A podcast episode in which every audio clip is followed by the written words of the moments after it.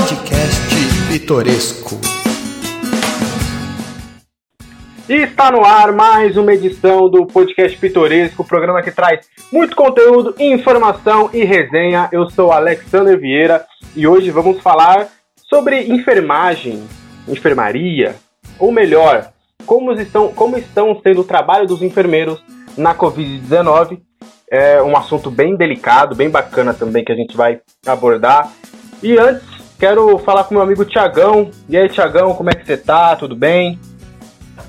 Bom dia, boa tarde ou boa noite para quem estiver escutando esse episódio. Quero agradecer a nossa entrevistada que já vamos falar com ela. Hoje vai ser um papo muito rico, Alex, por conta de tudo que a gente está vivendo, né? As pessoas consomem muita informação da mídia, mas nada melhor que saber quem está lá em loco e tem quem é os, são os atores de tudo que está acontecendo dentro dessa pandemia. Perfeito, perfeito, Tiagão. Hoje trouxemos a Tamires Monteiro, ela que é enfermeira e está na linha de frente aí é, para vencermos essa Covid-19. Então quero, Tamires, quero agradecer aí por ter aceitado o convite. E quero que você fale um pouquinho Obrigado, de você. Eu. Fala um pouquinho de você, do seu trabalho, conta um pouquinho pra gente. Olá, bom dia meninos, bom dia Lê, bom dia Tiagão. Meu nome é Tamires Monteiro, eu tenho 27 anos e agradeço o convite de vocês, é bem gratificante poder disseminar um pouco de conhecimento e sair sendo entrevistada por vocês. Muito obrigada, viu? Imagina, imagina.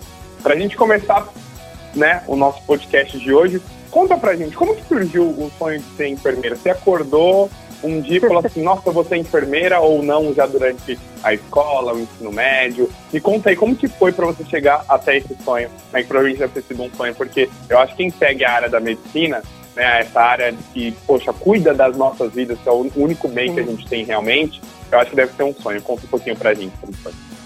Então, assim, meninos, parece até um pouco clichê, né? O que a gente escuta, sempre as mesmas coisas. Porém, desde criança, desde criança eu sempre gostei de cuidar. Essa que eu acho que é a palavra, o cuidar.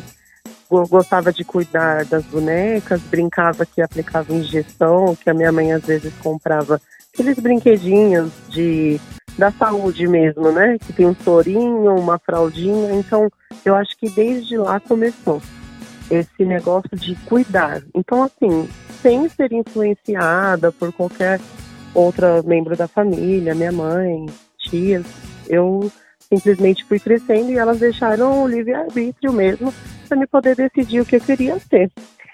Então eu tive a experiência de ter um avô internado, né? E tive que ficar acompanhando ele no hospital, quando ele estava internado na enfermaria, e vi essa rotina das meninas da enfermagem, como que era isso. Aí foi quando eu comecei meio que a associar o meu cuidado com as minhas bonecas quando eu era criança com o que eu queria daqui para frente. Que eu acho que tem uma grande importância e um, uma alavanca para me decidir fazer enfermagem. Perfeito. Uh, Tamires, e como é que foi esse pré-escolha de faculdade? É, você já saiu do ensino médio e já foi fazer enfermagem, você esperou um pouco, você foi trabalhar em outras áreas e depois que você decidiu é isso que eu quero fazer, como é que foi? então, menino, é, terminei o ensino médio aos 17 anos e logo em seguida eu já estava meio que predestinada a entrar mesmo na área da enfermagem. Como teve o episódio do meu avô internado, eu associei, eu falei, não, é isso que eu quero. Então, com 17 anos, tive o privilégio de conseguir entrar para estudar numa escola de enfermagem, até porque a maioria das escolas, hoje em dia e até antigamente, só poderiam aceitar alunos maiores de 18 anos. E nessa escola, eles abriram uma exceção, porque eu não iria terminar um auxiliar de enfermagem com 17 anos. Eu já terminaria com 18. Então, ainda bem que eles me aceitaram e ali eu pude iniciar o auxiliar de enfermagem e logo em seguida fazer um técnico. Eu não parei em nenhum momento de estudar. O curso de auxiliar, pelo menos naquela época, era em torno de um ano, dois meses, um ano, quatro meses. E já emendei com um técnico de enfermagem, que era mais ou menos em torno de 11 meses, um ano. E logo em seguida, para 18, para 19 anos, eu já consegui fazer uma prova para trabalhar no hospital que estou até hoje. É uma instituição pública, é situada na Zona Leste, e entrei como tempo como auxiliar de enfermagem. Trabalhei uh, esse, esse, período todo é, dentro de um pronto-socorro e logo em seguida, ao terminar o técnico, consegui ser promovida para técnico de enfermagem, continuei no pronto-socorro, porém dentro de uma sala de emergência, né? A gente fala que é o choque, né? Fiquei lá durante uns quatro anos, dentro da sala de emergência como técnico de enfermagem, e foi um período, entre quatro e cinco anos, que eu consegui já iniciar minha graduação, porque eu queria conhecimento, eu queria buscar, eu não queria ficar isso, eu queria crescer, né? Queria ser auxiliar, eu queria ter essa experiência como auxiliar, queria ter essa experiência como técnico de enfermagem, também queria ter experiência como enfermeira. Então, iniciei logo em seguida, quando terminei o técnico, foi tipo tudo muito junto, muito louco, né? Iniciei a graduação e nesse período que eu estava estudando, eu era técnica de enfermagem e ainda na mesma instituição consegui ser promovida para enfermeira. Então eu passei dessas três fases. Perfeito. É, para a pessoa que está escutando aqui, talvez tenha esse mesmo sonho, né? Começou a brincar é, de boneca e, e quis e quer, aliás, né, seguir essa carreira. O, o curso de auxiliar, ele serve para você se preparar para o técnico ou já com o curso só de auxiliar, que você começou até com antes dos 18, mas terminou depois, né, dos 18? Que o curso de auxiliar ele já permite alguma é, atividade dentro da, da área? Permite, permite, permite sim. É que na verdade é, é você precisa estudar. É isso, você tem que ter o curso técnico. Porém, dentro das, das leis, dentro de um hospital, a gente fala que o auxiliar ele cuida de pacientes não tão graves, digamos assim, entendeu? Porém, o técnico tipo... de enfermagem está apto para cuidar daqueles pacientes que estão entubados, que têm um grau de complexidade maior. Entendi. Porém, então, então por exemplo, o auxiliar ele vai, é, estou tentando exercitar onde ele fica dentro de um hospital ou, ou qualquer instituição é, médica. O auxiliar ele está ali, às vezes numa medicação, um soro, é, um, um, remédio na veia, algo, algo mais leve, um paciente que está ali com uma dor de cabeça, está ali na, na enfermaria, está com algo grave, está no quarto, isso, o auxiliar mesmo. ele ali, né? Isso, né? Isso, isso mesmo. Aí a gente deixa os cuidados técnicos para pacientes com um grau de complexidade, complexidade um pouco maior. Perfeito. E você comentou, né, que você trabalhou ou ainda trabalha na área de pronto-socorro adulto. E que às Isso, vezes tem um agora, infantil. Eu fui promovida, fui para UTI. Certo. Então, como, como que funciona essas áreas, assim? Como que é, que é definido? Ah, você vai pro, pro infantil, você vai para, sei lá, não sei se tem a ala de idosos. Quais são todas essas áreas dentro da, da enfermaria, dentro de um hospital, da enfermagem, dentro do hospital? Quais são essas áreas e como é definido isso? Você sabe? É por por necessidade é assim. ou por mérito, assim, digamos? Eu acredito que seja por necessidade. Quando a gente faz um processo seletivo, independente se é auxiliar de enfermagem, independente se é para enfermeiro ou técnico de enfermagem, quem determina são os entrevistadores, né? Então, acho que eles analisam o perfil daquele daquela pessoa que está prestando, né, para vaga e eles se encaixam para aquele determinado setor que deveria estar em desfalque, por exemplo, entendeu? E eles que determinam, não somos nós que escolhemos. Eu não posso chegar, vou fazer uma prova, por exemplo, de, de auxiliar ou técnico enfermeiro, já exigindo um lugar que eu quero trabalhar, tipo, num pronto-socorro, numa enfermaria ou numa UTI. Não, eles que determinam eles que determinam. Aí no caso de cobertura, a gente roda bastante, porque a gente fala que não somos funcionários do pronto-socorro ou de uma UTI, somos funcionários da instituição. Então a gente, depois que é admitido, a gente tem aquele setor fixo, pode ser que naquele determinado dia esteja em desfalque o pronto-socorro infantil, por exemplo, né? E aquele colaborador pode ir lá cobrir aquele setor que está em desfalque. naquele momento, naquele dia. Mas determinar o setor que eu tenho que escolher porque eu quero trabalhar, aí já não é da competência da gente que está iniciando, entrando nessa instituição. Entendi. E, e até pensando né, nessas áreas e como que funcionam as atividades, existe uma questão de hierarquia, por exemplo, né? É, o médico ele está responsável pelo paciente. E aí, é. poxa, pode ser um técnico que vai até o quarto né, do, do paciente, ou um, um, enfermeiro, ou um auxiliar. Existe uma hierarquia de o enfermeiro acaba é, solicitando ao técnico ou aos auxiliares para fazerem tais procedimentos? Existe essa, essa questão de hierarquia dentro da, da equipe? Existe. Existe essa hierarquia. Porém, é, a hierarquia, a gente fala que está dentro da enfermagem. Não existe esse negócio de o médico mandar em enfermagem não, lá é uma equipe. É uma equipe multi que existe fisioterapeutas, enfermeiros, auxiliares, técnicos, a equipe do médico, a equipe da nutricionista. Então, é, setores diferentes não se mandam, entre aspas, entendeu? Nem tem essa, essa história que o médico, como às vezes a gente já ouviu muito isso, que médico manda em enfermagem. Não tem isso. Porque todos ali temos que se respeitar, viver em harmonia, porque um serviço depende do outro, né?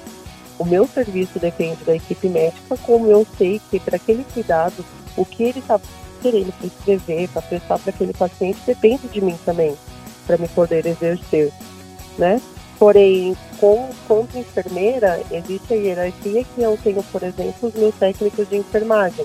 Somos uma equipe onde nós, como enfermeiros, delega, orienta, educa o técnico de enfermagem para todo mundo conseguir atingir o mesmo objetivo, que é o cuidado do paciente. Perfeito, você já, já, já falou aí do, dos seus estudos e tudo. A gente tem uma. É, é normal né, a gente ter na nossa cabeça que enfermagem é, é, já, já, já vem a, a, um nome enfermeira, já vem um nome feminino. é, você, você já conviveu, ou o perfil mesmo dos estudantes, ou de quem faz enfermagem, é, é predominante feminino, ou tem ali as suas exceções, os homens estão começando também a entrar no mercado? É, os homens, na verdade, sempre esteve no mercado. É claro que, como você havia dito, enfermeiro, ou enfermeira, ou enfermagem tem um nome feminino. A predominância é mulher. Eu acredito que uma boa porcentagem é mulher que está dentro da enfermagem. Mas os homens também têm bastante interesse pela área. É claro que a predominância é com certeza são as mulheres que estão lá na frente, mas os homens permanecem também, só que em quantidade reduzida, né? Mas desde antigamente sempre teve os homens ali também na linha de frente. A gente gostaria que tivesse mais, né? Mas aí é uma questão de gosto, né? É uma questão de, de feeling, se realmente eles querem, ou muitos também pré-julgam, né? Pré-julgam, é, acham que enfermagem seria então só para mulher, então eles têm um pouco, muitas pessoas ainda têm preconceito se homens vão entrar na enfermagem, então quer dizer que tem alguma coisa ali, pode ser homossexual, e não existe isso, né? Infelizmente, muitas pessoas julgam isso, porém, acabam não deixando de realizar um sonho. Muitos homens, às vezes, querem entrar na enfermagem, porém, tem esse preconceito, né? A respeito da, da nossa profissão. Mas ainda bem que tem bastante gente que está mudando esse conceito, desde lá antigamente também tinha muitos homens que entravam na enfermagem e a gente tem que estar tá aqui para mostrar que não existe só mulher na enfermagem não, os homens também têm que estar tá participando. Com certeza. É, essa questão do, do, preconceito, dos preconceitos que a sociedade é. tem é muito ruim, ela impacta muito. Você consegue perceber isso na, na sua carreira? Até você, para você falar o tanto de, de, de, tempo, né, de anos que você já está atuando, desde quando você começou, já do curso lá de auxiliar até a sua graduação de enfermagem, aí você pode contar um pouco do tempo que, que você tem de vivência. Se você já percebeu, por exemplo, de um paciente, é, um colega seu, seja um técnico, auxiliar, ou até um, um, colega enfermeiro, enfim, pedir, ah, não, não, não quero que, que, que seja ele, que seja uma mulher, enfim, porque eu acho que é uma questão muito é, complicada da sociedade. O, o cuidado está muito ligado à coisa materna, né? A gente Sim. olha a figura da mãe, a mãe cuida e o pai trabalha, né? A mãe cuida e o pai trabalha. A sociedade machista. E isso a gente acaba criando isso para tudo. Então, tudo que for relacionado a cuidado, a gente acha que, poxa, uma mulher vai fazer melhor, porque, ah, a mulher isso e aquilo. Em algumas questões a gente pode até que seja assim, só que no caso da enfermagem ou na qualquer área da medicina, as pessoas estudam para isso. Então, independente do sexo, seja masculino ou feminino, a pessoa só tem que realmente ter o conhecimento para aplicar. Durante todo esse tempo que você já, já, já vivenciou, já percebeu alguma situação de um, pre, ou um preconceito de um paciente, enfim, até de, de alguma colega, se você puder contar pra gente? Assim, em questão de colegas de trabalho, não. Porque a partir do momento que você faz a enfermagem, somos muito éticos, né, em questão física. Ah, é, não existe sexo, a gente brinca que não existe sexo, não existe homem e mulher. É o paciente, né? É o paciente, é aquela pessoa que necessita dos nossos cuidados. Porém, muitos pacientes, né, existe esse pré mesmo, preconceito em respeito disso principalmente as senhoras de idade, né, mais ou menos de 60, 70 anos, é, já tinha aquela figura de antigamente que nenhum homem pode ver ela nua, nenhum homem pode tocar, limpar, cuidar, né? Muitas mulheres de antigamente, principalmente as idosas, os maridos jamais viam elas peladas. Então é muito difícil a gente trabalhar isso nelas, explicar que não existe isso que a enfermagem não existe o sexo. Já aconteceu diversas, diversas, diversas vezes mesmo, e a gente tem que chegar, tentar conversar, orientar, que hoje o mundo está diferente. Existem sim profissionais homens, enfermeiros que precisam estar ali prestando cuidado, que eles precisam ah, tentar ajudar de alguma forma e que não tem outro colaborador disponível às vezes naquele momento. É claro que se, se insistir, a gente tenta é, não, vamos tentar trocar, porque realmente ela se sente desconfortável. É uma questão mesmo de aquelas políticas de antigamente, é, o conceito machista, é, mas assim, a gente tenta adequar todos os dias, orientar, dizer que tranquilo de um homem ver ela nua, porque para a enfermagem não existe sexo, pode ser homem, pode ser mulher, né? Mas é uma questão diária. A gente tem que trabalhar isso todo dia. E isso acontece muitas vezes, não só na instituição que eu trabalho, mas em maioria das instituições e a todo momento. A gente entrou no, no mérito do machismo, né? E uhum. eu queria saber de você, porque a, a enfermeira, ela ela é, é, sexualizada em alguns momentos, né? Com fantasias e tal, e, e é muito do lado da mulher, e o machismo é muito disso. Você já chegou ou você já ouviu relatos de colegas recebendo cantadas é, é, de homens insistentes, seja pacientes ou seja até colegas de profissão? Já teve um, um, um, caso desse tipo? Tem homens mesmo que às vezes chegam em sentido mais sexualizado, porém, é, enquanto enfermeira, a gente já corta. Às vezes a gente dá uma chamada um pouco meio de atenção, dizendo que ele é é o nosso emprego, não existe isso, porque realmente, é isso que você falou, existe mesmo, não vamos mentir. Porém, casos de é, sexualidade dentro do hospital entre médicos e enfermeiros é mito. Eu garanto que é mito, que a maioria, de, a maioria dos hospitais a gente leva muito em consideração esse aspecto ético, né? Então, é que nem aquele ditado que minha avó sempre fala onde a gente se ganha o pão, não se come a carne, né? Então, pode ter, como já teve, eu conheço colegas minhas de trabalho que já até se casaram com médicos, mas esse lance de que todo momento tem essa coisa sexualizada, que os médicos dão em cima, que os próprios pacientes dão em cima a todo momento, isso não acontece.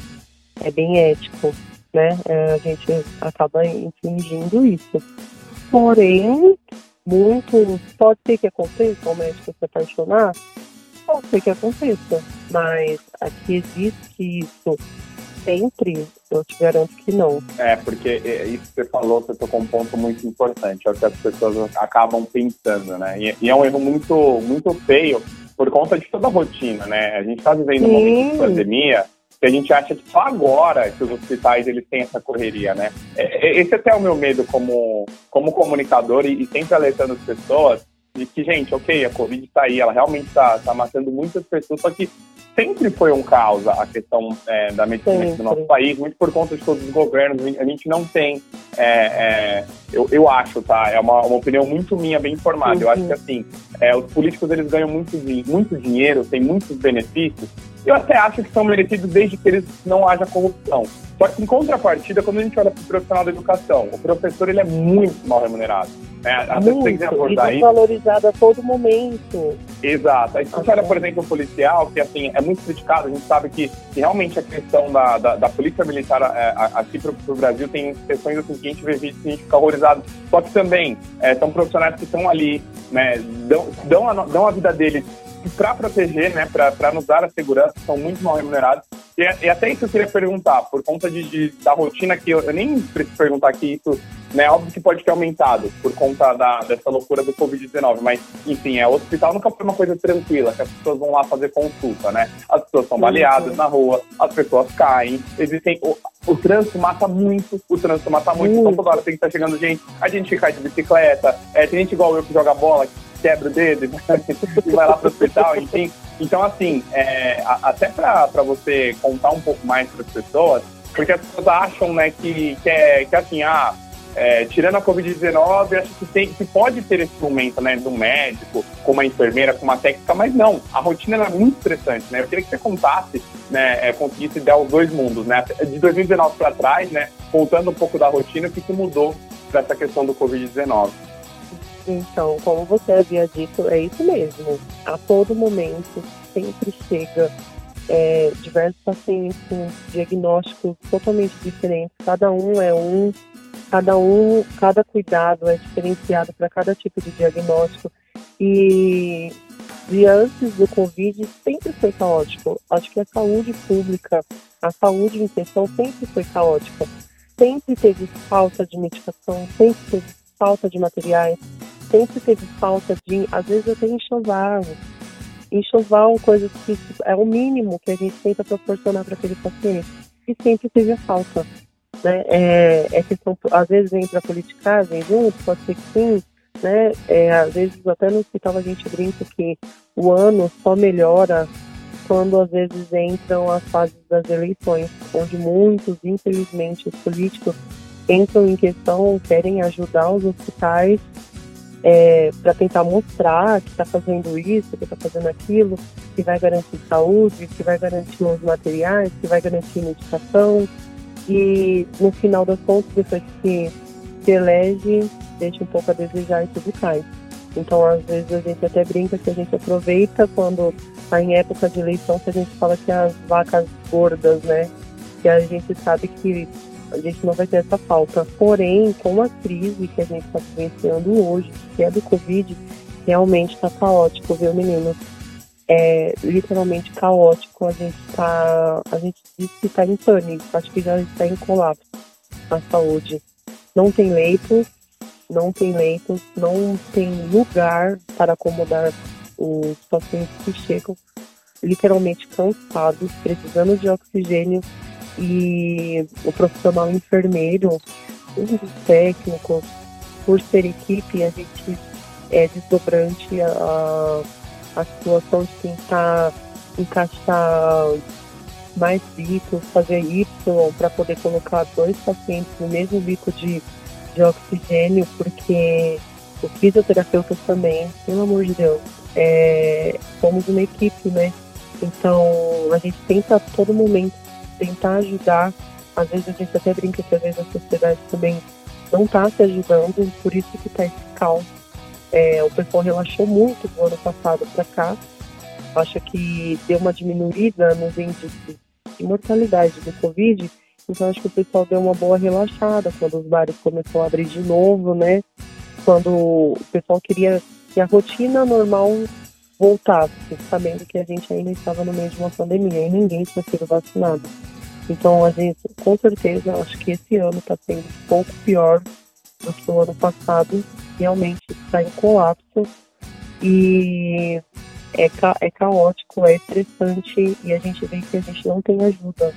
Não tem ajuda política, não tem ajuda e a gente tenta dobrar.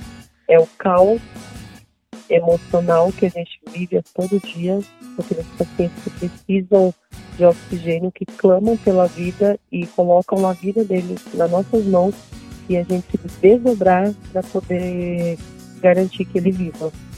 É difícil, mas eu sei que logo logo isso vai passar. A vacina chegou, graças a Deus, e por mais que seja longo essa caminhada de vacinação de todo mundo, é um recado para a população inteira que a gente continue se cuidando.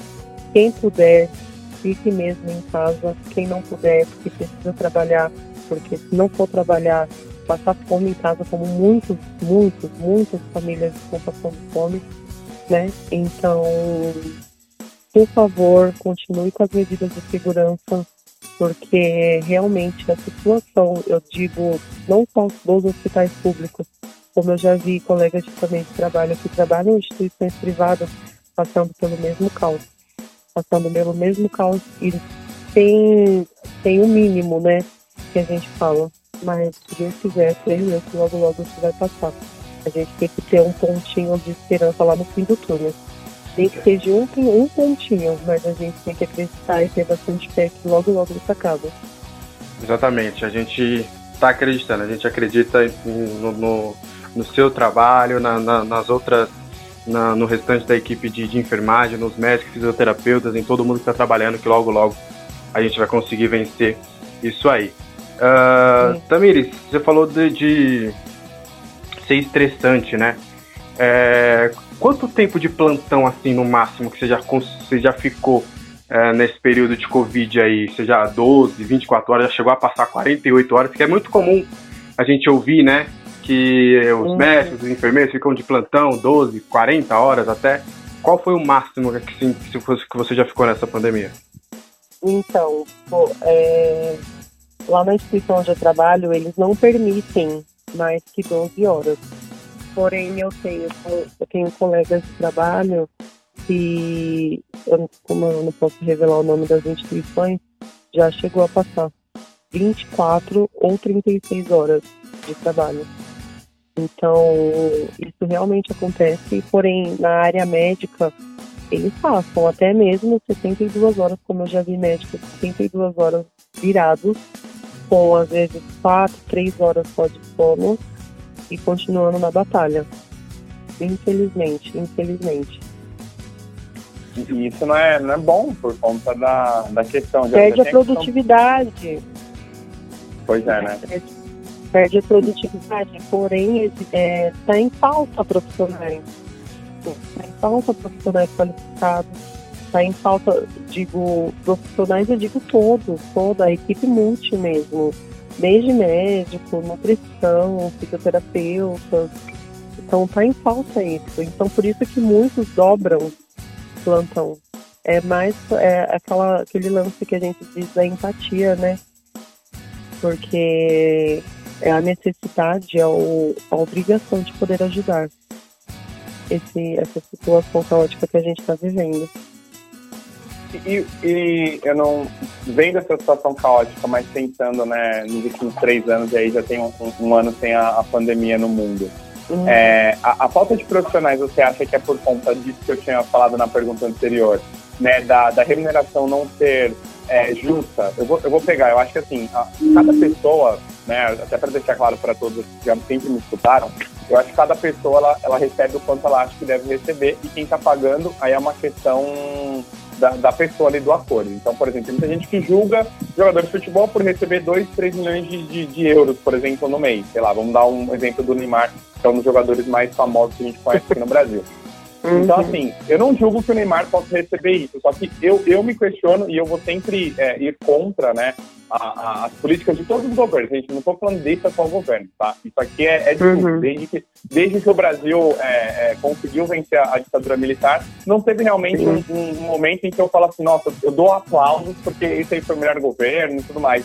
É, você acha que, que, por exemplo, a, a, questão da falta de profissionais, é, talvez pela dificuldade, porque realmente não é fácil é, você é, cuidar das pessoas, né? Cuidar de uma saúde de alguém é muito complexo. Eu imagino que, que os estudos devem, devam ser muito intensos. É, você acha que é por conta disso, da dificuldade mesmo da profissão, da questão psicológica, né? Porque tem muita gente que não consegue ter uma questão psicológica. Poxa, entrou um paciente aí que não está conseguindo respirar. Ai, meu Deus, o que, que eu faço? Você acha que, por exemplo, a remuneração é, seja, seja um fator que desanime as pessoas a não querer ser enfermeiro, não querer ser fisioterapeuta, não querer ser médico, enfim. O que, que é, o, qual é o problema mais grave para essa falta né, de pessoas capacitadas né, para atuar dentro de, do, dos hospitais? Eu acredito que seja um conjunto de tudo que você falou.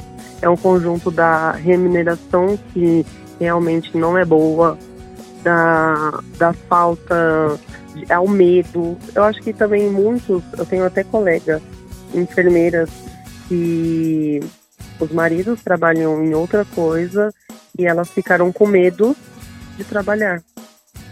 Elas literalmente ficaram com medo, estão desempregadas há praticamente um ano, sendo o marido a principal fonte de renda por medo.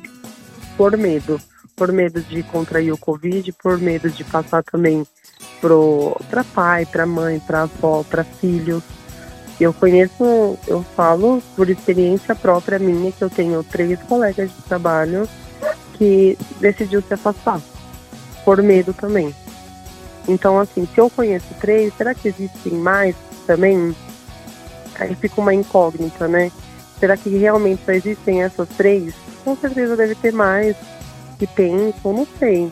Mas eu acredito que também seja medo, seja remuneração, seja é, essa falta, muitos que às vezes saem do curso ou da faculdade que não tem essa experiência e quando vê que a saúde está um caos, um colapso, realmente fala, o que, que eu tô, vou fazer lá se eu ainda não tenho experiência, ponhamos, né? Eu acredito que seja isso.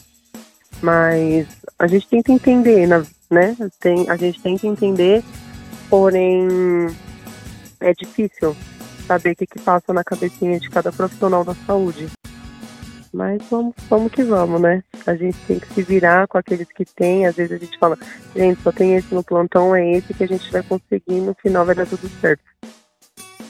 Pensar positivo sempre é importante, Exatamente. né? Exatamente. E, Tamiris, como que você viu ali, lá em março, que você viu que o vírus chegou, né? Já em janeiro, em fevereiro já se falava bastante da China, já se falava que chegou na Europa. E quando você viu que o, que o coronavírus começou a chegar no Brasil, qual foi a sua reação? Como é que foi esse começo no seu trabalho? Porque o começo foi, foi muito forte, né? Foi muitos contaminados, teve foi. lockdown. Como é que foi para você essa experiência nesse começo? Foi difícil, viu? Foi difícil porque até então eu falava não, não é possível. Quando a gente via em mídia que tinha um novo vírus, que estava na China, eu pensava, será que vai chegar aqui? Às vezes eu até que meio desenhava, será que vai chegar? Será que realmente é, é verdade esse vírus, né? A gente até brincava. Porém, quando começou os primeiros casos, aí foi apertando. Aí eu digo que realmente eu, eu como profissional, eu fiquei com medo, como muitos têm medo e ficaram com medo logo de infância, quando o vírus apareceu. O medo de, sei lá, da contaminação, o medo de levar a contaminação para dentro de casa. Eu mesma, eu tenho uma avó de 70 anos, né? Então, o meu maior medo era contaminar ela. Então, era muito, muito, muito estressante. A pressão que eu vivia tanto física dentro do hospital, mas psicológica, né? Quando eu saía e falava, será que eu tô contaminada? Será que eu vou contaminar a minha avó, a minha mãe? Meu... Era bem pior, era bem pior. Eu vivia literalmente medo a todo momento. Medo, às vezes, é... sei lá, às vezes de estar dentro do próprio hospital, até falava para os meninos, né, que quando eu chegava dentro do estacionamento do hospital, meu coração já até acelerava, porque era um dia, a gente vivia um dia de cada dia, né, um dia de cada vez, e com medo, literalmente a todo momento. Eu acho que essa palavra define maior, o medo. O medo de, sei lá, ser o próximo que ou acabar falecendo, o medo de ficar com falta de ar a todo momento. Perfeito. É, até embarcando nessa, nessa questão que a gente agora começou a falar um pouco mais da Covid-19, é, o, que fico, o, que, o que eu fico triste, né, é, é, aí na minha, na minha profissão, que acaba comunicando o que está acontecendo na sua. E muitas pessoas acabam, é, desenham até hoje, né, embora que talvez hoje um pouco menos, porque realmente a situação está é, muito grave, mas durante toda a uhum. pandemia, muito por conta também né, da, do, do, governo federal ter uma postura, o governo de cada estado ter outra postura e o governo de cada município ter outra postura, né? E, isso é muito engraçado aqui no país, né? É, é, uma uhum. crítica que eu sempre faço de cada um seguir a sua política e aí o povo, né? As pessoas acabam sendo impactadas por isso. É, tirando esse momento que a gente sabe que estamos batendo recordes e recordes de mortes, de internações, de falta né, de UTI, de falta de leite em enfermaria, mas teve algum momento durante o qual não foi noticiado que realmente a situação estava crítica? E se esse momento que estamos vivendo agora, por exemplo, né, é, ele já tinha sido pré-anunciado ali, vamos dar um exemplo para tentar a gente conseguir conceituar no tempo, janeiro. Janeiro de 2021 já estava começando a ficar mais preocupante, ou e, e, também teve algum momento em que começou a ter realmente uma queda, né, que, que pode ter possibilitado tanto os profissionais quanto as pessoas de olha, eu, eu converso com pessoas, deu uma baixada nos casos e talvez isso tenha sido é, o motivo de voltar essa segunda onda, né, das pessoas relaxarem os cuidados, acharem que com a vacina, né, as notícias da vacina até o ano passado, olha, tá saindo, tá sendo testada, e aí quando foi anunciado que começou a vacinação aqui no, no Brasil, eu fiquei com esse medo, e realmente, infelizmente, confirmou que as pessoas, com o efeito da vacina estar aqui no país, as pessoas acharem que podem é, é, é, se cuidarem, né? Mas conta pra gente como que foi, porque nós, como mídia, a gente percebemos momentos graves ali da pandemia, né? Desde quando começou ali maio, junho, foram momentos mais graves e depois a curva ela deu uma, uma baixada, voltou a aumentar um pouquinho ali no final do ano, né? Muito por conta também da, das festas, dos, dos feriados que tiveram. Hum. E aí a gente viu que de fevereiro para cá realmente a situação está muito grave. Foi isso mesmo que aconteceu. É, a gente teve aquela primeira onda do ano passado. Creio eu que essa segunda que a gente está vivenciando hoje está bem pior, está bem mais caótica. Mas, como você havia dito, em dezembro teve as festas, muitos. Eu acredito que seja a política novamente envolvendo, porque não sei se vocês perceberam, mas hoje a gente está vivendo a fase emergencial mas pode ter certeza que quando chegar o primeiro Dia das Mães, Dia dos Pais, como teve o ano passado, Dia dos Namorados, é, todos os comércios voltaram a abrir normalmente. A gente viu o shopping abrindo. Logo de início teve aquela parte que o shopping só ficaria aberto até 8 horas da noite, mas já depois foi já se estendendo até as 10 horas, né? Então entra muito a questão também da economia, né? Então acho que os políticos não querem perder isso.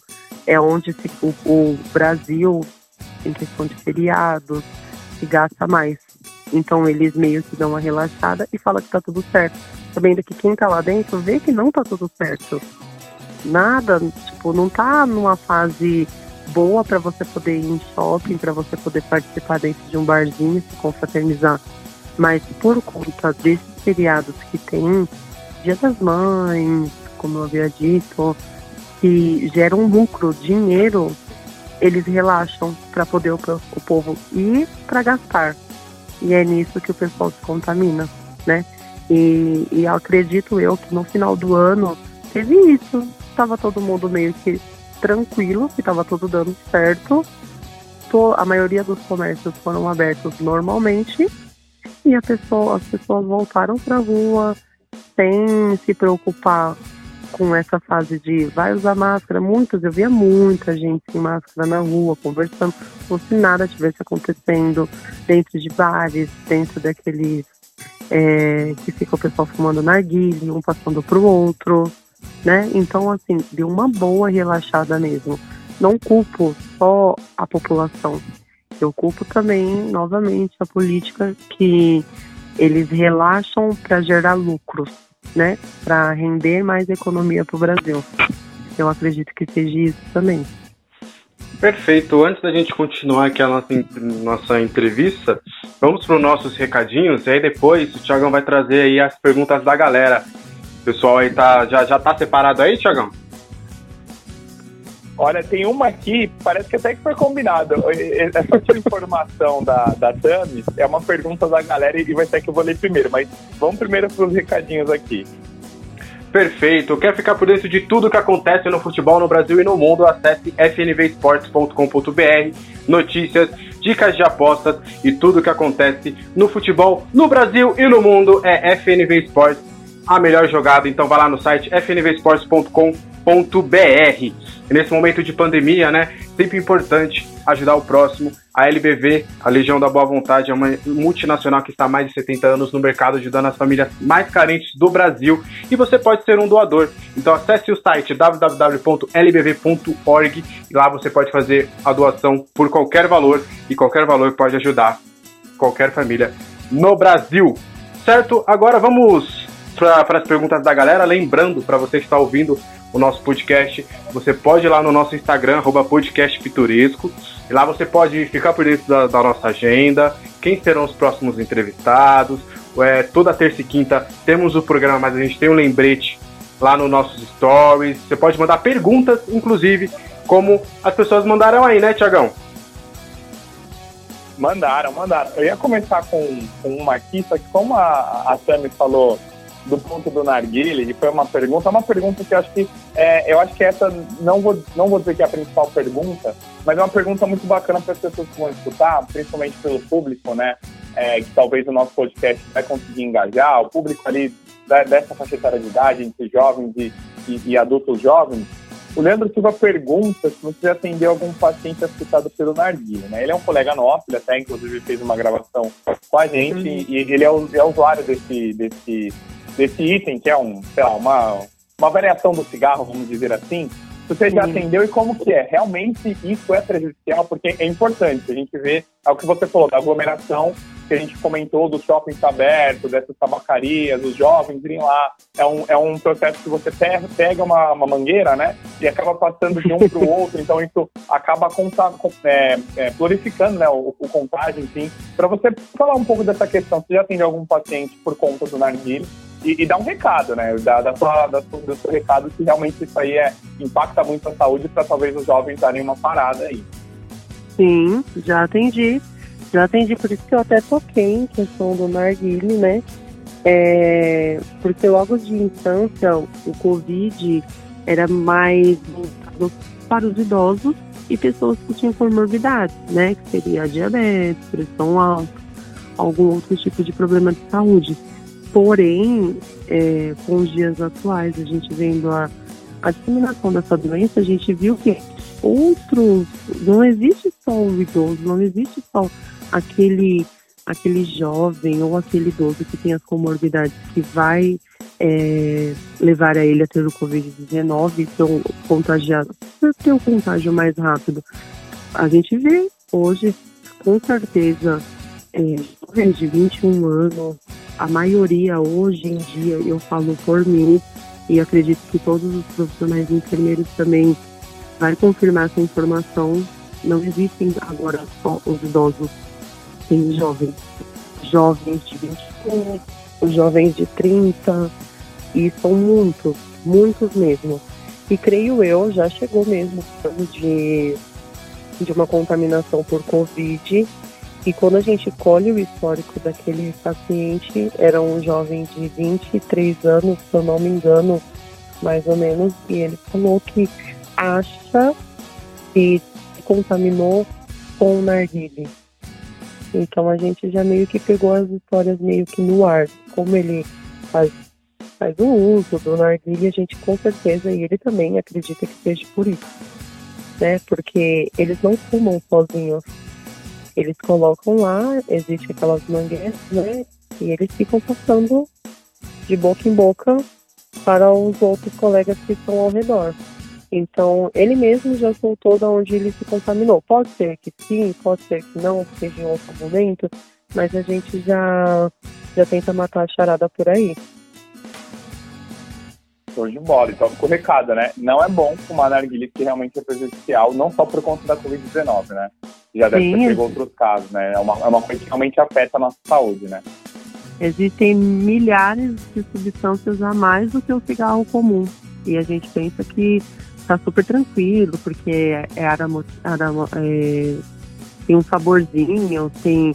Não, gente, é pior, é pior do que um cigarro né? E fora não só da Covid-19, mas outras doenças também que podem ser passadas nesse boca a boca de, com a mangueira do narguilha. Perfeito. Então, fica o recadinho aí para vocês aí repensarem o uso dessa substância.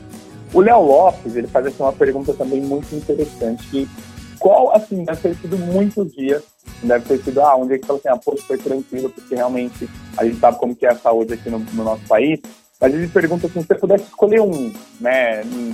Não sei se você vai conseguir lembrar, mas qual foi o dia mais difícil assim, da sua carreira? Se teve uma questão por conta da quantidade de horas trabalhadas, por conta de um sofrimento de um paciente, enfim, um dia que você pode falar assim, olha, esse dia aqui, meninos, deixa eu contar para vocês como aconteceu esse dia que foi complicado, tá? Para passar experiência pra gente. É, o dia mais complicado, na verdade, assim, por conta dessa pandemia, mas antes mesmo da pandemia, porque a gente não atende só a pandemia, como tem um outro setor reservado para o choque, que atende outras doenças que tá aí, né? Tem muita gente ainda infartando, tendo AVC, chegando por intoxicação, né? Então, eu acho que o dia pior, pior mesmo é quando a gente olha para uma sala de emergência, para um choque, para uma UTI de Covid e a gente vê que continua o resgate trazendo mais pacientes, o SAMU trazendo mais pacientes e a gente não ter aonde acomodar. E a gente tem que ficar com aquele, com aquele paciente sem ter condições nenhuma, nenhuma de trabalho e de ver que assim a gente não está proporcionando o melhor cuidado para aquele paciente, em questão de exaustão física, de ter muitos, muitos pacientes, poucos colaboradores, eu acho que é o dia mais complicado quando a gente bate o olho e a gente vê que não tem um leito reservado. E, e aí a gente ficava com maca, prendia maca de SAMU, maca de resgate, porque a gente não tinha realmente aonde acomodar esse paciente. Então, quando a gente fica com um paciente de SAMU e de resgate na maca dele, a gente acaba que prendendo essa maca, porque a gente não tem aonde acomodar. Só que, infelizmente, vamos supor que aquela dona Maria que está passando mal em casa por um infarto, o resgate e o SAMU com certeza não consegue chegar até ela, porque eles não têm maca e a gente não, eu geralmente o SAMU e o resgate não transporta pacientes sem estar acomodado em maca. Então, assim, é caótico e é, para mim são os dias mais tristes e complicados em ver essa situação. É, pessoal, então pensem muito bem antes de vocês aglomerarem, sigam em casa, façam todas as recomendações da saúde, porque não tá fácil. A gente acaba é, achando que não vai. Ah, poxa, ninguém da minha casa pegou, mas você não sabe o que, que isso pode. Eu, a, a transmissão do vírus é muito, muito fácil. Então, assim, é, a, a Tami está aqui dizendo para vocês o que está acontecendo dentro dos hospitais. Então, assim, tomem todos os cuidados, né? E repensem, se vocês duvidem da potência desse vírus, ele realmente ele é letal, ele realmente está tirando vidas e, e, deixando famílias tristes, tá? É, para a gente deixar um momento agora, né, para não ficar tão só deprê, é, eu selecionei uma pergunta aqui é, do Raul Oliveira. Ele fala assim: você pode contar uma história que foi muito gratificante. Você acordou para trabalhar, achou que seria talvez um, um, um, mais um plantão, mais um dia normal. Se você teve uma história gratificante, talvez uma recuperação do paciente, se tem algum caso para contar assim, de uma história feliz, né? De ter um final feliz, de alguém recuperado, enfim, de alguém que realmente comoveu.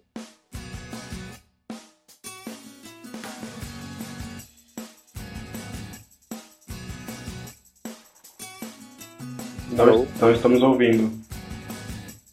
Tá me ouvindo? Agora sim, prossegue. Oh. Pode Graças a Deus, em meio ao caos, é, a gente tem bastante história feliz também para contar, né? Não, a gente só não vive de histórias tristes, né? É, a mais recente que eu tenho para poder dizer que uma paciente de 80 anos internada na UTI com diagnósticos de BAVT. O que é o BAVT? É um bloqueio atrioventricular total, em que o coração, em média, de bater 70 até 90 batimentos por minuto, dela estava bem fraquinho. 30, 33. Então o médico, né, por sua vez, passa um marca-passo provisório, que a gente fala que ele é externo, para poder manter os batimentos dela ok até sair uma vaga via cross, né? Para ela poder ser implantado esse marca-passo o interno, né? Que a gente diz. Então ela ficou com a gente três meses esperando esse marca-passo. Ela mesma, ela chorava a todo momento, porque ela falava que ela não ia sair esse marca-passo, e não ia dar certo, que já estava passando muito tempo. E desses três meses, ela tem que estar sempre com exames todos ok. É, hemograma, ela não pode ter infecção urinária para poder fazer esse implante de marca-passo. E infelizmente tudo aconteceu nesses três meses que ela ficou com a gente lá, né? Mas resumindo a história, graças a Deus, ela conseguiu fazer o implante de marca-passo e ela foi visitar a gente andando super bem, só para poder agradecer todo o cuidado e carinho que a gente teve com ela e a paciência de que todo dia a gente ia lá e dava uma força e falava para ela que tudo ia dar certo. E mesmo assim, duvidava, falava que não ia dar tempo, que ela iria morrer antes de, de fazer esse implante de marca-passo, né? E pra gente profissional, tanto médico, quanto fisioterapeutas, quanto a gente da enfermagem, ver ela literalmente em pé e com uma, uma marca-passo implantada, não tem gratificação melhor. Linda, linda história. É, eu acho que, que, essa é uma profissão que dia a dia a gente pode ver é, coisas graves, né, como a gente está vendo do Covid-19, mas também histórias boas de pessoas que conseguem esperar né, doenças, traumas que acabam acontecendo. Sim. Olha, tô, tô feliz, tô feliz por essa história. Eu imagino que deve ter ficado bem, bem emocionada quando viu ela caminhando pelos corredores do hospital. Muito, e até hoje, assim, a gente cria vínculos, tanto com os acompanhantes que iam visitar, tanto que na UTI, é, por conta do Covid, só ficou instituído 30 minutos de visita em uma pessoa. Então a gente cria muito vínculo. Cria vínculo com a família, cria vínculo com os próprios pacientes e ela pegou meu telefone. Então, sempre ela me manda uma mensagem dizendo que está tudo bem, uma foto. Então, para mim, não tem gratificação, não existe preço, não existe valor nenhum que, que demonstre essa felicidade que a gente sente, essa gratidão e poder vê-la bem. Demais, demais que ela continue ficando saudável e te mandando mensagens sempre positivas. Sim, tudo, amém. Tudo deu certo, né? Amém, né? Pra gente finalizar aqui as perguntas da, da galera, a Vitória Maggi pergunta para você qual é o perfil de paciente que você mais ama atender. A gente sabe que, meu, é o que vocês gostam, o que é necessário atender todos, independente do perfil, pequeno, jovem, adulto, é, idoso, homem, mulher. Mas assim, a gente sabe que, poxa, é igual pediatria, né? A pessoa vai lá, se forma e aí escolhe atuar na área da pediatria porque ama crianças, né? Existem pessoas que, que, se formam e, e, querem cuidar das pessoas que estão ali mais, mais no final do ciclo da vida. É, você tem uma, uma questão de um público que você fala assim, nossa, se você te comove mais, se você é, tem mais facilidade para tratar, que você realmente é, tem um carinho um pouquinho maior, né, por uma coisa até pessoal sua? Eu tenho, eu tenho, eu tenho por idosos. Gente, é o meu ponto mais fraco. Você pode, você pode falar qualquer coisa de idoso para mim, eu já tô chorando. Então, assim, quando eu vejo aqueles senhorzinhos ou senhorinhas bem velhinhas e, assim, tem sede de viver, aí que te anima mais, sabe? De poder prestar aquele cuidado, em poder conversar, ouvir as histórias de vida que eles têm para contar. Então, para mim, trabalhar com eles, com idosos, é, para mim não tem coisa melhor. Porque eles são, é claro, que tem idosos e idosos, né? Tem uns também que não trabalham danado, mas assim, a maioria, eles querem ouvir, eles querem ser ouvidos, eles precisam que você sente ali do lado e ele contar nem que seja uma história mínima. Então, para mim, não tem não tem cuidado melhor do que trabalhar com eles. É gratificante, é bem gratificante, até porque quando eles chegam no hospital, eles chegam já no intuito, eu vou morrer, já está na minha fase final de vida, né? Então, ver a recuperação daquele idoso, a sede deles de querer viver e voltar para casa, não, meu coração nem consigo falar que já fica até emocionada. É gratificante demais ver a recuperação deles, né? E ver que realmente assim eles têm fé, têm força e a sede de querer voltar para casa, voltar para a família deles. Então, com certeza é o que mais me toca. E o que eu tenho mais desejo e força é o, a gente brinca que até é, a, carregamento de bateria. Eles carregam a minha bateria diariamente para poder ter força e voltar para eles. Voltar para que eu possa todo dia ter bastante sabedoria, discernimento, para que meu plantão seja calmo, para poder ajudá-los da melhor maneira possível. Então, eles são literalmente a minha inspiração, a minha força de vida. Perfeito, então, obrigado aí às quatro pessoas que mandaram as perguntas. Lembrando, para você que está ouvindo esse podcast, arroba podcast pitoresco lá no Instagram, e você pode mandar as suas perguntas, assim como nossos quatro amigos mandaram neste programa. Bom, a gente já está chegando na, na reta final aí do nosso podcast, mas aí a gente ainda tem algumas perguntas.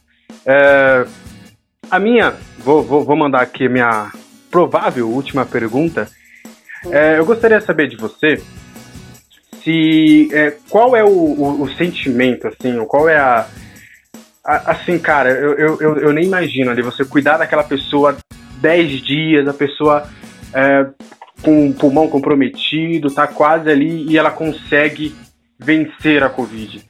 É, de qu quantos casos, assim, se você se lembrar, assim, ou quais foram os mais marcantes, é, além do que você já contou, da, das pessoas vencendo a Covid? Qual é o, o, sentimento dela ali quando ela, ela recebe a notícia? O sentimento dos familiares, os seus, o, da, da equipe ali, profissional de saúde?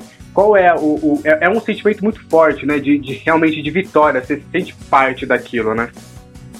Sim, é, é gratificante, essa é a palavra. E a, a gente teve recentemente dois enfermeiros da instituição onde eu trabalho que estavam internados com a Covid. Graças a Deus, não teve muita complicação. Eu digo, não chegou a ficar entubada, não chegou a precisar de uso de drogas vasoativas, graças a Deus. Porém, ficaram bem cansados. Então, por eles vivenciarem isso também, tipo, eles estar tá literalmente na linha de frente, ver o que, que pode acontecer, saber o que pode acontecer, é, cria aquela ansiedade para eles também. E eu digo para eles a todo momento que eles são fortes, que por mais que eles conheçam a doença, por mais que eles sejam enfermeiros, eles conseguiram é, combater a ansiedade para que nada viesse a acontecer. Porque eu acredito que muitos também, pacientes que chegam com a Covid, literalmente cansados, com queda de saturação, e não conseguem trabalhar o emocional e ficam desesperados é, por falta de ar, eu acho que muitos ficam ansiosos e acometem mais o agravamento da doença. E eu digo para eles, esses profissionais enfermeiros, que eles são fortes e guerreiros por saber de como é a evolução da doença, de como que é a doença e conseguir se controlar, para que dê tudo certo no final. E ver ele saindo de alta ver também outros pacientes saindo de alta é, com, com, esse diagnóstico da Covid, não tem gratificação, remuneração que pague esse sentimento que a gente vive. Então é muito gratificante. E, e, e vocês têm um acompanhamento, é, tanto físico, né, da saúde física, perdão, e, e da saúde mental, porque assim, é, uma, é um estresse muito grande é, o estresse que eu digo não é de você estar tá bravo, é, é, aquela questão de, meu, nossa, preciso fazer isso, precisa dar tempo, olha, corre ali, pega a medicação, igual você falou. Até antes mesmo da Covid, faltam materiais para vocês trabalharem, além de profissionais, além de não serem remunerados, ainda falta material. É, é, é, uma brincadeira, né? É uma brincadeira Sim. com, com É uma cascata de. Não, de... nossa. É, não, eu, é uma... eu, eu, muito revoltado. Pela economia, pelo, pelo, pelo que o país gera, né, a questão de faltar é, equipamento. Acho que, meu, não, não, tem, não tem justificativa nenhuma em, em, em, faltar profissionais, em faltar equipamento. A gente sabe que é uma politicagem da questão da, da remuneração, mas assim, você ir para trabalhar para salvar vidas ou deixar vidas melhores e você não ter o, o, o equipamento para você trabalhar, isso, isso é um descaso. E, e pensando por toda essa situação que vocês vivem, é, dia a dia, existe um acompanhamento, que eu digo, de, de profissionais, né, psicólogos, enfim, para vocês é, compartilharem o que está acontecendo, né? Porque, assim, a nossa saúde, ela é pautada no físico, que é eu tô com uma dor de uhum. cabeça, mas essa dor de cabeça vem derivada do quê? É, eu tive uma pancada na cabeça, é, eu, eu tive, sei lá, cair, ou realmente estou com uma dor de cabeça por um estresse, por um momento emocional que eu estou passando. Então, assim, uhum. vocês têm esse acompanhamento psicológico? Eu vou dizer pela instituição que eu trabalho. Infelizmente, infelizmente, a gente não tem. E a gente acaba aqui desabafando, é, dando forças entre nós profissionais mesmo. É, é triste essa realidade que a gente vive, sabe? Eu acho que a gente também tinha que ser acolhido, né? É, por a gente acolher tanto, tanto, tanto aí, a gente também precisa ser acolhido, porque gera uma pressão psicológica fora do normal, fora do normal. Em ver tantas vidas indo e a gente não ter, não tá mais nas nossas mãos salvar. Então, assim, infelizmente, infelizmente, gente, eu não sei outras instituições, mas infelizmente aonde eu trabalho não tem. Não tem. Então, é triste ver essa realidade, né? Mas é, o, é a realidade que a gente vive. Eu não sei, não sei como está a situação dos hospitais privados, mas é, não temos esse acompanhamento. Até o hospital onde eu atuo, eles fizeram logo no início da pandemia um disque com uma psicóloga, porém era só uma psicóloga e até tirado o cartaz, porque eu acho que nem ela estava dando conta, né? De tanta gente querendo passar, porque a gente precisa mesmo desse acompanhamento. Mas, infelizmente, eu digo com propriedade que não, pelo menos lá, a gente não tem esse acompanhamento psicológico, não. A gente diz que quando a gente sai do serviço, que é o momento onde a gente vê os colegas de trabalho e sai um pouco do foco, é onde a gente consegue desabafar, aliviar as nossas dores uns com os outros. Mas é triste, né? Mas fazer o quê? É difícil. Perfeito. Então, para a gente encerrar, Samiri, é, vou emendar duas perguntas em uma. Uh, primeiro, o, o investimento para se tornar enfermeira ele é alto, é, com cursos, com faculdade, se você considera um valor alto, óbvio que hoje tudo está alto, né? Tudo, tudo tá caro. Tudo. Mas você é, acredita que é um, um, valor acessível, alto? E se você contraiu a Covid, né? Se você está você tá aí na linha de frente e tal, é, se você chegou a contrair a Covid-19? É, da primeira pergunta, realmente é, é assim, é um valor alto, né? Claro que a gente tem bolsas de estudo, dá para conseguir uma porcentagem referente às mensalidades da faculdade, ou se você quiser tentar entrar numa instituição. É, mas assim, é alto o custo, até porque você também precisa fazer especializações, né? Então você continua estudando a todo momento e você tem que investir. E hoje em dia tudo tá caro. Tudo. A alimentação tá cara, o estudo tá caro, né? Mas é um valor alto. Acessível, é difícil falar isso, né? Porque hoje em dia a gente vê muita gente passando fome, né? Até quando pode aquele, aquela pessoa pagar para poder estudar? Então é muito difícil hoje em dia falar se é acessível, porque a gente vive agora uma realidade totalmente diferente onde ele, muita gente não tem o que comer dentro de casa, né? Mas respondendo a sua segunda pergunta, contraí a Covid sim. Foi o ano passado e graças a Deus não precisei e ficar internada, né? Fiquei afastada por 14 dias das minhas atividades dentro do hospital. Não tive dor de cabeça, não tive falta de ar. A única coisa que eu tive foi a perda realmente do olfato do paladar. Durou e perdurou uns bons dias, mesmo depois de voltar às rotinas normais. Fiquei ainda sem sentir um pouco, mas não agravou. Então, graças a Deus todos os dias por isso, até porque eu tenho bronquite e o meu medo também maior era isso, né? E eu agradeço todos os santos dias pela minha vida, pela vida da minha família e que, graças a Deus, eu não perdi ninguém e eu também não agravei. Perfeito, é, estamos é, finalizando aqui mais uma edição do podcast. Quero agradecer aí mais uma vez aí o meu parceiro, Tiagão. O que você achou da entrevista, Tiagão? É, fala aí suas considerações finais. Olha, a, agradecer muito a Tami pela, pelo, pela, é, o aceite do nosso convite, né? É, a gente sabe da rotina dela. Acho que provavelmente, Tami, só para confirmar, eu nem te perguntei isso, né? Você vai trabalhar daqui a pouco, né? Daqui a pouco eu tô indo. É, então, tá, tá vendo, gente? Então, assim, ela, ela tá indo para mais um dia, para linha de frente, para tratar pessoas, né, que estão internadas, que estão precisando de todo o apoio. Então, assim, é, tudo que ela tá falando aqui pra gente não é um, um passado, é a realidade dela de alguns minutos, de algumas horas. Pra aqui, então, agradecer ela por, pelo tempo, né, é, ter sido esse tempo pra gente aqui, para contar um pouco mais.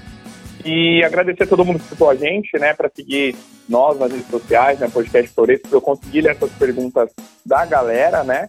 É, que o pessoal também fica à vontade se quiser que o pessoal gente, siga também nas redes sociais. Eu que agradeço imensamente pelo convite.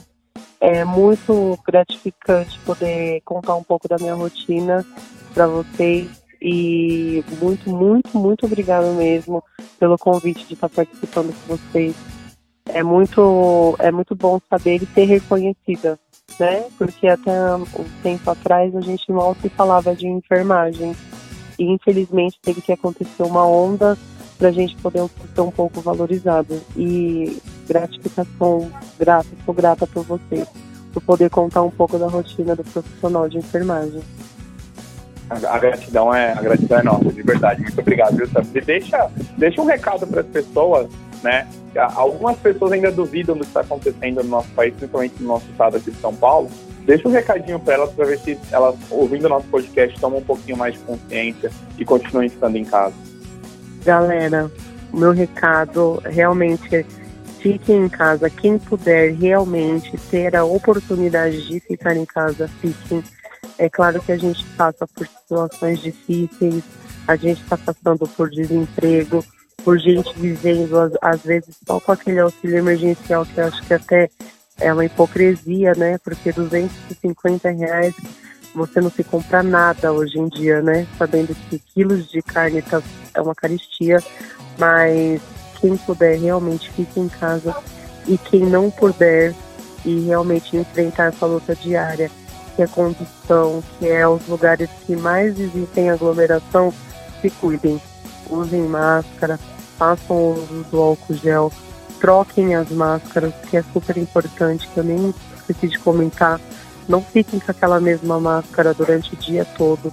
Façam suas reservas, troquem de máscaras e continuem se cuidando, lavando as mãos, passando álcool. Sejam realmente isolados em questão da higiene, porque isso realmente está salvando a vida, amenizando um pouco o sofrimento.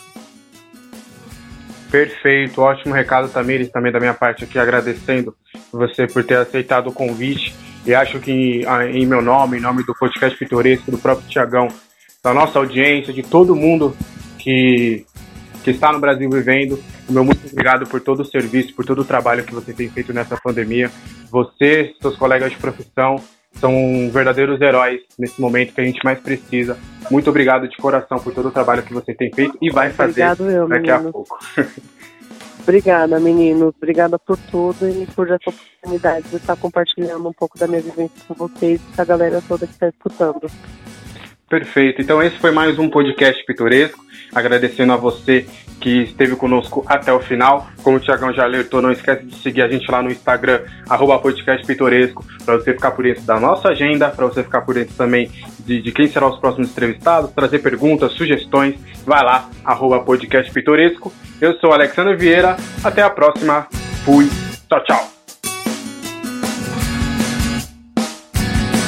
Podcast Pitoresco.